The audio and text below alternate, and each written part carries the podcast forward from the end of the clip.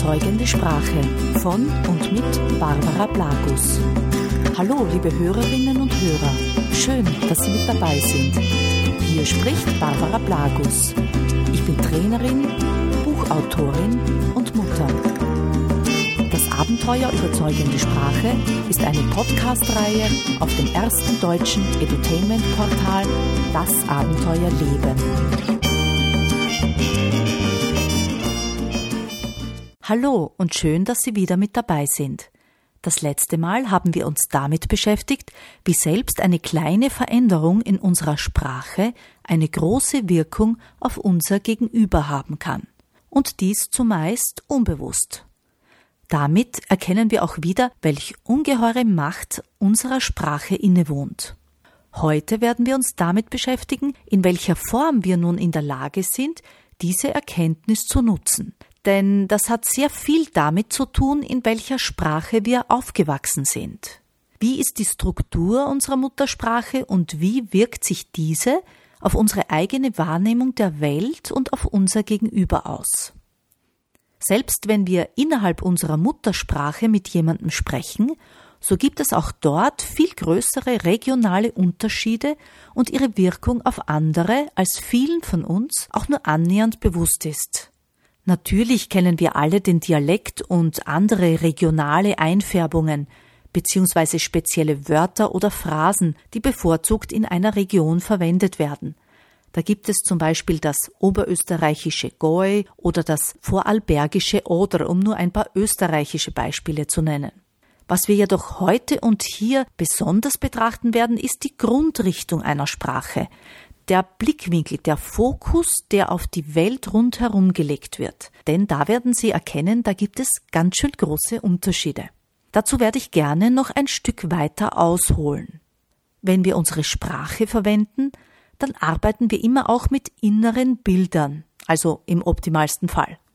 Jeder von uns hat wahrscheinlich schon einmal eine Person getroffen, die nicht in Bildern spricht und kennt dann das Gefühl, wenn wir völlig ratlos keinen blassen Schimmer haben, was er oder sie uns eigentlich sagen will. Zumeist jedoch arbeiten wir mit Bildern.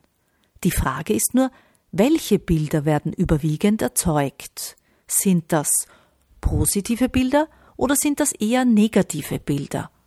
Und das Deutsche als Sprache hat hier ein spezielles Febel für das Drama. Wir verkaufen gerne über das Drama. Wir formulieren gerne über Negatives. Und das vielleicht noch viel mehr, als vielen von uns bewusst ist. In keiner anderen Sprache weltweit finden wir so viele mittelalterliche Folterwörter wie im Deutschen.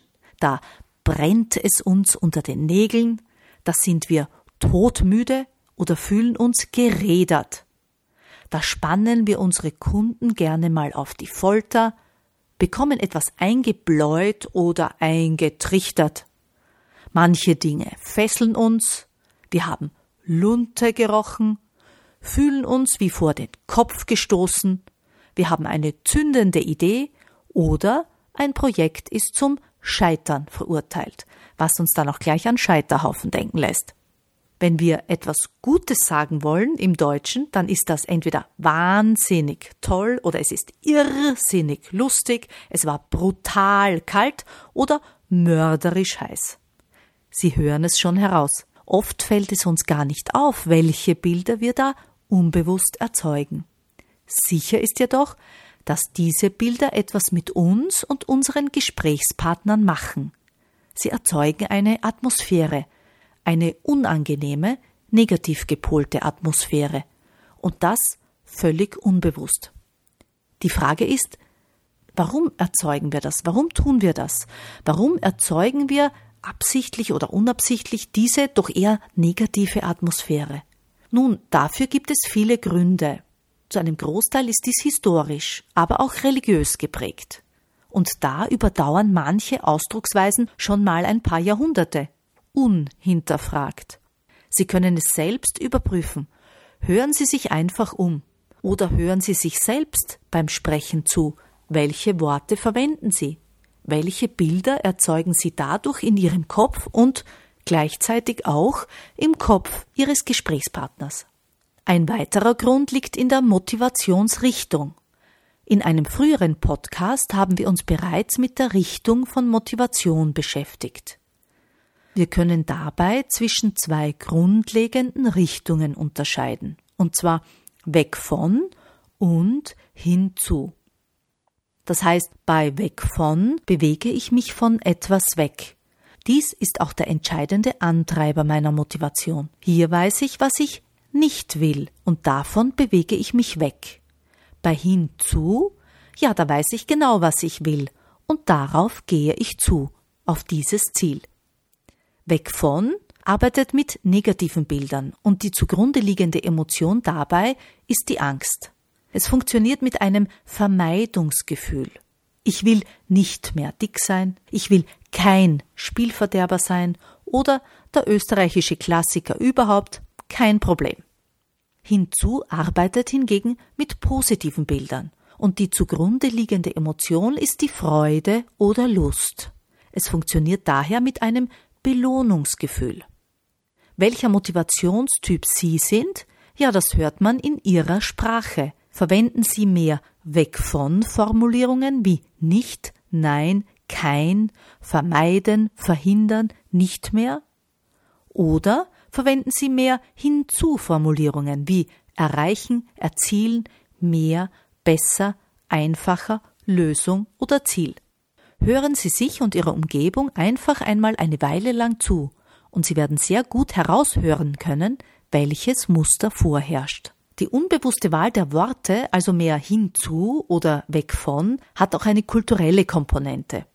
So ist Österreich ein sehr stark weg von gepoltes Land eines der stärksten überhaupt weltweit. Deutschland ist nicht ganz so extrem wie Österreich, aber auch nicht viel besser. Und hören Sie es schon? Nicht ganz so extrem, aber auch nicht viel besser. Da hört man es schon ganz eindeutig, österreichisch eben. Man hört es an den vielen Verneinungen, die ich jetzt hier gebraucht habe.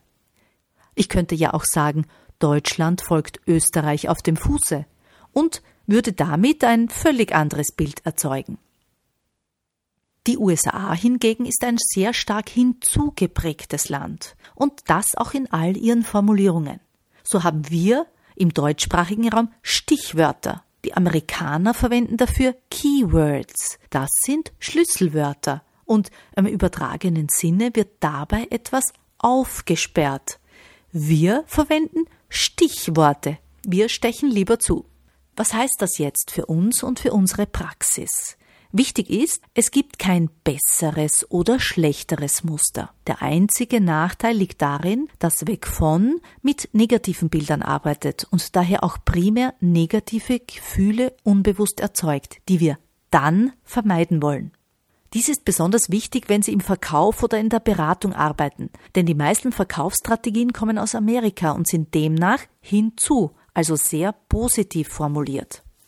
Vielleicht erinnern Sie sich noch, bei uns gab es auch eine Bewegung der Denk-Positiv-Bücher, die jedoch in Österreich und im deutschsprachigen Raum nicht annähernd den gleichen Verkaufserfolg hatten wie in anderen Ländern.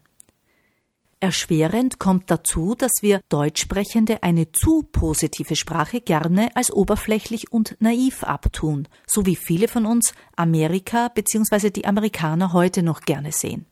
Erst wenn es negativ wird, dann ist es echt und tiefgründig und etwas wert. Das ist so ein bisschen noch die Glaube in unseren Breitengraden.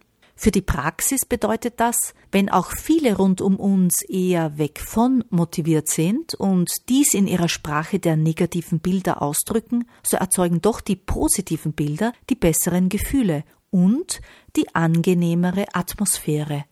Und zusätzlich sind sie lösungsfokussierter und damit auf Dauer effizienter. Achten Sie daher auf Ihre Sprache und malen Sie mehr positive Bilder. Sie tun sich und Ihrer Umgebung einen Gefallen. Denn dann wird aus einem schönen Abend statt es war nicht schlecht eben ein schöner Abend. Seien Sie sicher, Sie fallen damit auf.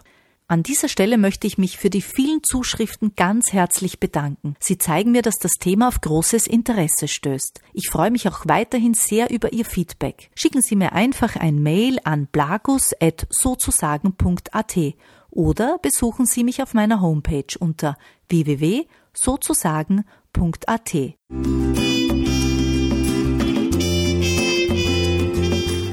War eine weitere Folge von Das Abenteuer überzeugende Sprache von und mit Barbara Blagus. Mehr über Trainings und Coachings zu den Themen überzeugende Sprache, Stimme und effektive Sprachmuster finden Sie auf meiner Homepage unter www.sozusagen.at. Alle Infos zu vielen anderen hörenswerten Podcasts finden Sie auf Das Abenteuer Leben, dem größten deutschen Edutainment-Portal